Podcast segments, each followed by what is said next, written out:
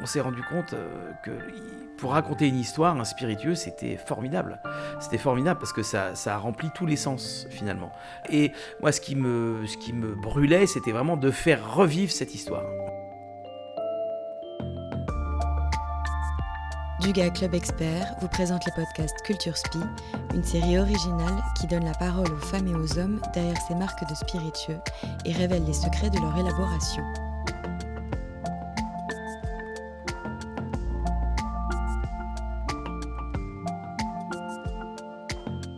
Il y a de ces histoires qui semblent plus impossibles que les meilleurs romans.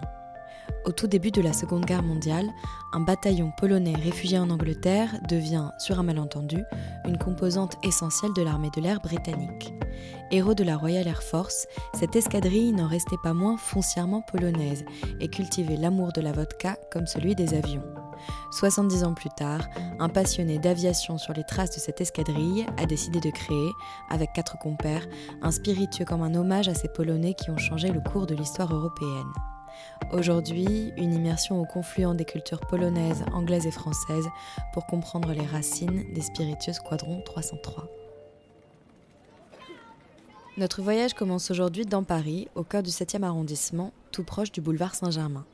C'est ici que le bataillon Squadron 303 Spirits a élu domicile pour mettre en place son musée des collectionneurs de la Royal Air Force, l'armée de l'air britannique, mais aussi pour élaborer, comme des alchimistes, ses différents spiritueux.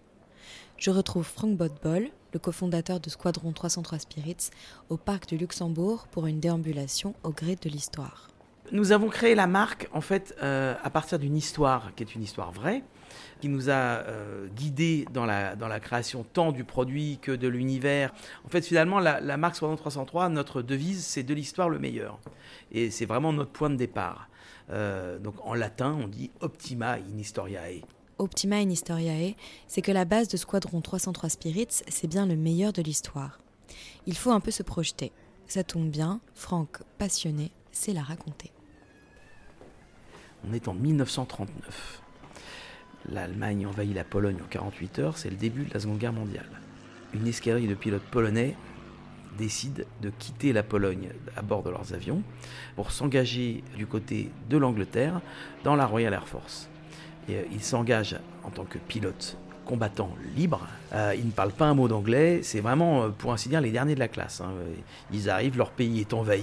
ils sont, ils parlent pas anglais, ils savent pas utiliser les avions, mais ils sont là. Ils sont quand même présents. Donc les Anglais leur, leur somment d'apprendre à parler l'anglais déjà avant de commencer, et puis leur apprennent à piloter les avions. Lors de leur première sortie en vol, ils sont rappelés à la base par la radio centrale qui leur dit euh, vous rentrez à la base, il y a une grosse attaque allemande au-dessus de Londres, vous venez protéger les avions. À ce moment précis, ils disent No understand, sorry, can you repeat? Et en fait, qu'est-ce qu'ils font? Ils breakent la formation et ils partent faire ce qu'ils ont à faire au-dessus de Londres. Ils reviennent une heure plus tard. Les avions sont un petit peu criblés de balles, mais enfin, ils reviennent tous, les avions. Et ils sont mis au newf instantanément. Hein. Le commandant de la base leur dit Ça va pas, les gars on vous dit de revenir, puis vous revenez pas, vous en fait. Euh, hop, vous êtes cantonné dans vos baraquements. Pendant ce temps-là, Lord Dowding, qui est le, big chief de la RAF, arrive directement de Londres, arrive dans les baraquements et dit qui sont ces tarés qui hurlent en polonais dans la radio et qui ont abattu sept avions allemands dans la dernière heure? Et là, les Polonais lèvent la main en disant c'est nous. Donc et là, Lord Dowding dit euh, très simplement I should arrest you, but I congratulate you now you're operational. Euh, ce qui veut dire en traduction je devrais vous arrêter, mais je ne vais pas vous arrêter, je vais vous rendre opérationnel. Euh, félicitations, vous êtes une escadrille. Il faut savoir que lors de cet épisode, en fait, pourquoi Lord Dowding a déboulé dans la base, c'est qu'il avait parlé à Churchill au téléphone en disant euh, Winston, on a un problème, on a des Polonais très indisciplinés, en revanche, ils viennent d'abattre sept avions allemands, qu'est-ce qu'on fait? Et donc Churchill a dit Launch the Bloody Poles. Lancez-moi ces satanés polonais dans la bataille. Et ça devient le Squadron 303 le Squadron 303 qui devient l'escadrille qui a le plus de victoires à la fin de la Seconde Guerre mondiale. Et ces satanés polonais ont clairement sauvé l'Angleterre des Allemands pendant la bataille d'Angleterre. Ils ont eu 127 victoires juste pendant la bataille d'Angleterre, ce qui est énorme, ce qui est considérable. Ils étaient l'escadrille numéro un, mais loin, loin, loin, loin devant tous les autres. On dit que les pilotes anglais, à la fin de la guerre, se faisaient passer pour des Polonais pour euh, draguer les Anglaises euh, dans les messes d'officiers. Euh, parce que c'était vraiment les héros. Ils n'étaient pas en train de défendre l'Angleterre, ils étaient en train de défendre le monde libre. Ils se battaient non plus pour leur pays qui était envahi, il n'y avait plus rien à faire, mais ils se battaient pour défendre le monde libre. La vodka, elle arrive assez simplement dans le sens où les Polonais arrivent non pas avec euh, leurs avions, mais leur culture avec eux. Euh, et c'est vraiment la fusion de la culture polonaise qui va atteindre le sol anglais. Quand une pomme de terre croise le chemin d'un Polonais, elle termine pas en frites. il va plutôt tendance à la terminer en liquide. Euh, et ce liquide s'appelle de la vodka. Donc nos amis polonais, qu'est-ce qu'ils faisaient? Ils allaient récolter des patates avec une brouette et ils faisaient de la vodka derrière les hangars, euh, dans des marmites qu'ils allaient trouver dans les fermes aux alentours, et puis terminé. Et ils avaient leur vodka. Et en découvrant toutes ces histoires, ces photos, ces documents photographiques, il s'avère que moi je suis un, collectionneur depuis que je suis gamin euh, d'objets euh, aériens. C'est ma passion. Je suis pilote et collectionneur d'objets et d'histoires de pilotes. Parce que c'est pour moi, c'est qui aime les histoires, c'est des histoires Et donc j'ai découvert l'histoire de ces Polonais assez tardivement dans un de ces carnets d'un pilote anglais qui s'était fait casser la gueule par un Polonais dans son messe d'officier. Donc ça m'a intrigué, j'ai été voir un peu plus loin et j'ai découvert toute cette histoire qui a hanté mes nuits euh, pendant, euh, pendant quelques années, jusqu'au jour où j'ai acheté euh, dans une vente aux enchères la flasque du commandant de l'escadrille 303. Et là, tout a basculé. Avec cette flasque en main, Franck se prend à rêver. Pourquoi ne pas aussi faire revivre ce qu'il y avait dans la flasque? Raconter cette escadrille d'exception par un spiritueux qui le serait tout autant. Nous n'avons pas prôné le fait d'avoir découvert une vieille recette ancestrale que les pilotes polonais faisaient, parce que c'est pas vrai. En revanche, nous avons créé notre produit avec des contraintes historiques. C'est-à-dire qu'on s'est posé dans une sorte de jeu de rôle qui a été de dire, d'accord, je suis pilote polonais, je suis en Angleterre, on est en 1939. Comment je fais ma vodka La matière première, c'est la pomme de terre. En l'occurrence, c'est une variété qui s'appelle la King Edward. La patate a été sélectionnée. Pourquoi? Parce qu'il n'y avait pas de grain à l'époque. Il était réquisitionné. Ensuite, notre vodka, on la distille une seule fois. Pourquoi? Pour les mêmes raisons. C'est-à-dire qu'à l'époque, quand ils faisaient leur vodka, ils n'avaient pas les moyens d'attendre euh, six distillations, de refaire reposer, etc. Ils prenaient les pommes de terre, ils les faisaient fermenter comme ils pouvaient, et ils les distillaient. Et ils la distillaient une seule fois. Donc c'est pommes de terre, une simple distillation, non filtrée. Pourquoi? Pour les mêmes raisons. Donc ça fait un produit qui est, qui est à l'image de l'escadrille finalement. C'est un produit qui est gras, qui a beaucoup de goût, donc qui est l'inverse des vodkas ultra premium qu'on va découvrir sur le marché de grains, qui sont des vodkas très sèches, prétendus sans goût, qui leur donnent une valeur. Moi j'ai pris tout le contraire. C'est on la distille une seule fois, elle a du goût, elle est épaisse en bouche et elle est très douce. Franck et ses associés arrivent alors sur une vodka qui ne ressemble à aucune autre. Et c'est bien normal. En traduisant une histoire en processus de production, on n'entre pas dans les codes habituels des spiritueux. Pour moi, la, notion de ce qui est bon, c'est très subjectif. Donc la seule notion qu'on maîtrisait quand on a créé notre recette, c'était bien euh, celle de l'histoire. C'est pour ça que quand on dit de l'histoire le meilleur, c'est pas du marketing, c'est pas de, de l'esbrouf, c'est que c'est vraiment ça. C'est on est parti de l'histoire et on a eu un résultat. Alors après, évidemment, on l'a affiné ce résultat. Mais c'est vrai que les premiers tests que j'ai pu faire euh, consommateurs avec des spécialistes du spiritueux, la première chose qu'ils m'ont tous dit, ils m'ont dit ah non, ça va pas du tout, elle est bourrée de goût et puis en plus elle sent. Alors elle sent bon, mais par contre euh, une vodka aujourd'hui sur les règles du marché premium, euh, ça ne doit ni avoir de goût ni avoir de nez. D'accord, merci, très bien. Donc, on va garder exactement ça comme ça.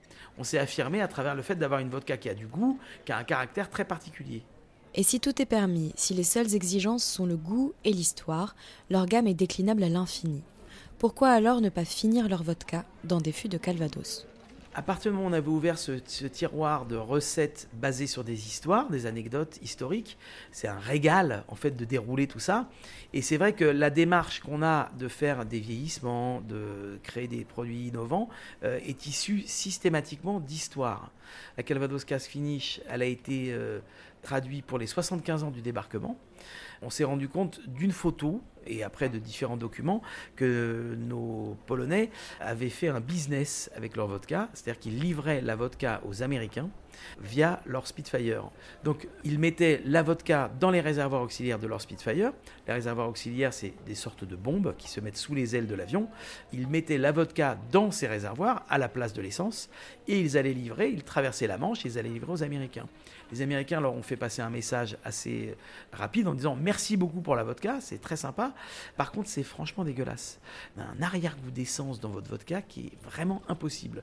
Donc euh, nos amis polonais se sont trouvés euh, face à un problème qu'ils ont résolu assez simplement en les mettant dans des fûts qu'ils ramenaient de Normandie, qui étaient des fûts de Calvados qu'ils avaient réussi à adapter sous les ailes des Spitfire.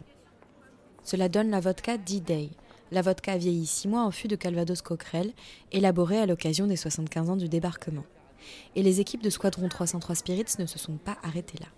Il s'avère que la 303, en 41, après la bataille d'Angleterre, après avoir abattu énormément d'avions allemands, l'état-major a décidé de les mettre un petit peu au repos. Il s'avère qu'ils euh, se retrouvent en Écosse sur une toute petite base, minuscule. Leur messe d'officier, c'était une caravane et que euh, cette année-là, en 41, en Écosse, il a fait un froid, mais énorme. Il faisait moins 30, moins 30 degrés là-bas. C'était l'enfer. Il s'avère qu'en Écosse, pour se chauffer, il n'y a pas de bois. Il y a deux moyens de se chauffer, c'est boire de la vodka et faire brûler de la tourbe. Et l'idée m'est venue de dire, mais et pourquoi on n'essaierait pas de se faire une vodka tourbée? Donc on a pris la décision de fumer nos pommes de terre avec de la tourbe écossaise. Et ça nous a donné la Pitfire, la première vodka tourbée. Et comme ça, en partant de faits historiques, Squadron 303 Spirits a inventé la première vodka tourbée au monde. Parce que quand on s'affranchit des codes, on peut tout réinventer. Nous rentrons au showroom de Squadron 303, ce que Franck appelle son grand mess. Bonjour. Il faut se figurer cet endroit. Un parquet de bois ancien, des murs verts olive, des fauteuils de velours et des chaises de bois sombre, et une large table sur laquelle on mélange, on écrit, on réfléchit. Au mur, des tableaux figurant des avions et des vitrines de reliques, objets précieux, figurines d'avions ou même outils de mécano.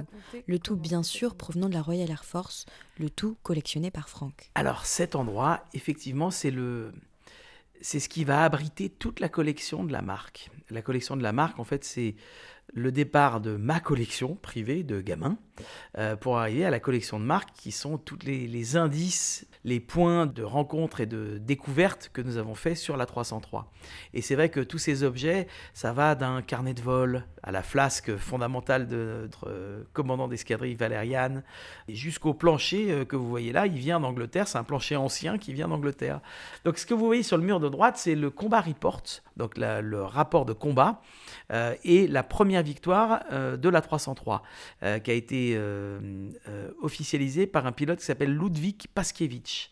Donc là, en l'occurrence, il sortait de sa mission qui était unofficielle parce qu'il n'était pas euh, officiellement pilote de la 303. La 303 n'existait pas encore. Il est sorti de son avion et il a dit, il a tapé son rapport et il finit par I've been firing at an enemy aircraft for the first time in my life. ce qui est quand même waouh. vous avez donc là sous la cloche la flasque de Valérian Jack, qui est le commandant de l'escadrille 303, qui est le point de départ de tout finalement.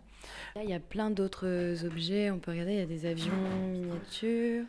Alors, il y a plein d'objets et qui sont des traces vraiment de l'histoire. Ça, c'est une boîte de tabac et un porte-pipe de, de messe d'officier. Ça, c'est des, des, outils euh, qui appartiennent au, au Air Ministry. tout est tamponné AM. Euh, donc ça, c'est vraiment, vraiment, des outils euh, pour travailler sur les avions. Et c'est tout ce qui constitue la marque, en fait. C'est tous ces, objets, ce graphisme, ce, ce qu'on va aller chercher. Et au milieu de tout ça, il y a plein de bouteilles. Il y a plein de bouteilles parce que ici c'est pas simplement notre showroom ou notre bureau, c'est aussi notre laboratoire d'expérience pour créer nos assemblages. Les assemblages, ils se font ici. Et quand Franck parle d'assemblage, il évoque une autre gamme de spiritueux récemment développée par Squadron 303, le whisky. Euh, notre whisky, on l'a appelé le Blend of Freedom. Pourquoi le Blend of Freedom? C'est le blend des alliés. J'ai créé un assemblage uniquement composé de whisky provenant de pays alliés pendant la Seconde Guerre mondiale. C'est-à-dire que j'ai un whisky français, un whisky anglais, un whisky irlandais, un whisky écossais et un bourbon américain. Donc nous avons eu l'agrément de la Scotch Whisky Association pour faire cet assemblage absolument inédit, euh, parce qu'on n'a jamais assemblé ne serait-ce qu'un whisky écossais un whisky irlandais ensemble, encore moins avec un bourbon, et encore moins avec un français et avec un whisky anglais, bien sûr. C'est la même chose, c'est l'histoire qui nous guide. Donc notre sélection de whisky va se faire à travers ces différentes distilleries de ses origines. Euh, et ensuite intervient notre recette. Euh, notre recette, ça a été de dire, je veux créer un vrai parcours euh, gustatif inédit. C'est-à-dire que d'assembler trois matières premières différentes, ça donne quelque chose. Quand je dis trois matières premières différentes, c'est du grain pour le whisky irlandais, du malt pour le whisky écossais, français et anglais, et du maïs pour le bourbon. Ces trois matières, elles ont des vertus. La vertu, pour moi, du grain, c'est d'avoir ce côté très beurré. Donc le whisky irlandais, il va nous apporter un côté beurré. Puis, euh, le bourbon est très pâtissier, très gourmand, très gras. Euh, le whisky écossais qu'on nous avons sélectionné est un whisky ultra tourbé. Et ensuite, le whisky français euh, va nous apporter un côté très floral, comme le whisky anglais qui va, qui va être plutôt soyeux, plutôt soyeux et épicé. Et donc c'est la recette qu'on a souhaité créer pour avoir un whisky qui soit à la fois complexe mais pas complexant. C'est-à-dire qu'on a plusieurs strates. On l'a fait assembler par un maître assembleur cognacé. Et c'est vrai que l'échange avec lui a été de dire je veux vraiment qu'on ait toutes les strates qu'on va retrouver dans un cognac. C'est-à-dire la vertu d'un whisky pour l'attaque en bouche, la vertu de l'autre whisky pour le milieu de palais, et le finish doit être travaillé par la vertu d'un autre whisky. On peut le dire, tout est lié. Les bouteilles sont au centre de tout entre l'attachement de Frank pour l'histoire de la Royal Air Force, de sa passion pour le Squadron 303, de sa connaissance des jus et des blends, des objets comme inspiration de design, des musiques qui résonnaient en 1940 pour l'inspiration sonore. Et au milieu, des bouteilles. Et là, sur cette photo, là, c'est le Squadron 303, justement? Sur, le, sur cette photo, c'est le Squadron 303. C'est le Squadron 303. On les voit là, ils sortent de vol. Donc c'est la photo là, qui les, qui les caractérise le plus, en fait, où ils sont tous là. Enfin, ils ont, il y, en avait plus, et puis euh, voilà, ils, bougeaient. Mais en l'occurrence, cette photo-là a représenté le Squadron 303 pendant, pendant longtemps. Dans ce showroom, comme avec les produits de Squadron 303 Spirits, on se laisse entraîner dans l'histoire. Parfois, les spiritueux font l'histoire, parfois c'est l'histoire qui crée des spiritueux. Optima in historiae, de l'histoire le meilleur, chez Squadron 303, une devise, c'est sérieux. Quand Franck et ses associés rendent hommage, ce ne sont pas des paroles en l'air. Tout découle de cette escadrille, tout ressemblera à ce pan de l'histoire. De la façon dont ils envisagent leur métier, des méthodes d'élaboration de leurs spiritueux, du goût et des façons de déguster, tout doit avoir un sens, tout doit être relié à l'histoire. Comme les petites flasques dans les vitrines de Franck, parions que dans 70 ans, nous retrouverons dans des caves des bouteilles de Squadron 303, toujours là pour rendre hommage à ceux qui se sont battus pour une certaine idée de la liberté. Parce qu'après tout, Franck a raison. Pour raconter une histoire importante, quoi de mieux qu'un spiritueux qui dure toujours? Ce reportage a été produit par la Maison du Gars, réalisé par le studio Encore Encore les podcasts Culture Spi reviendront dans quelques semaines pour vous faire découvrir une nouvelle fois les dessous de fabrication et d'élaboration des marques du GA Club Expert. En attendant, si vous avez aimé cet épisode, n'hésitez pas à le partager sur vos réseaux sociaux. Vous pouvez retrouver les vodkas et le whisky Squadron 303 chez votre caviste et sur le site dugaclubexpert.fr.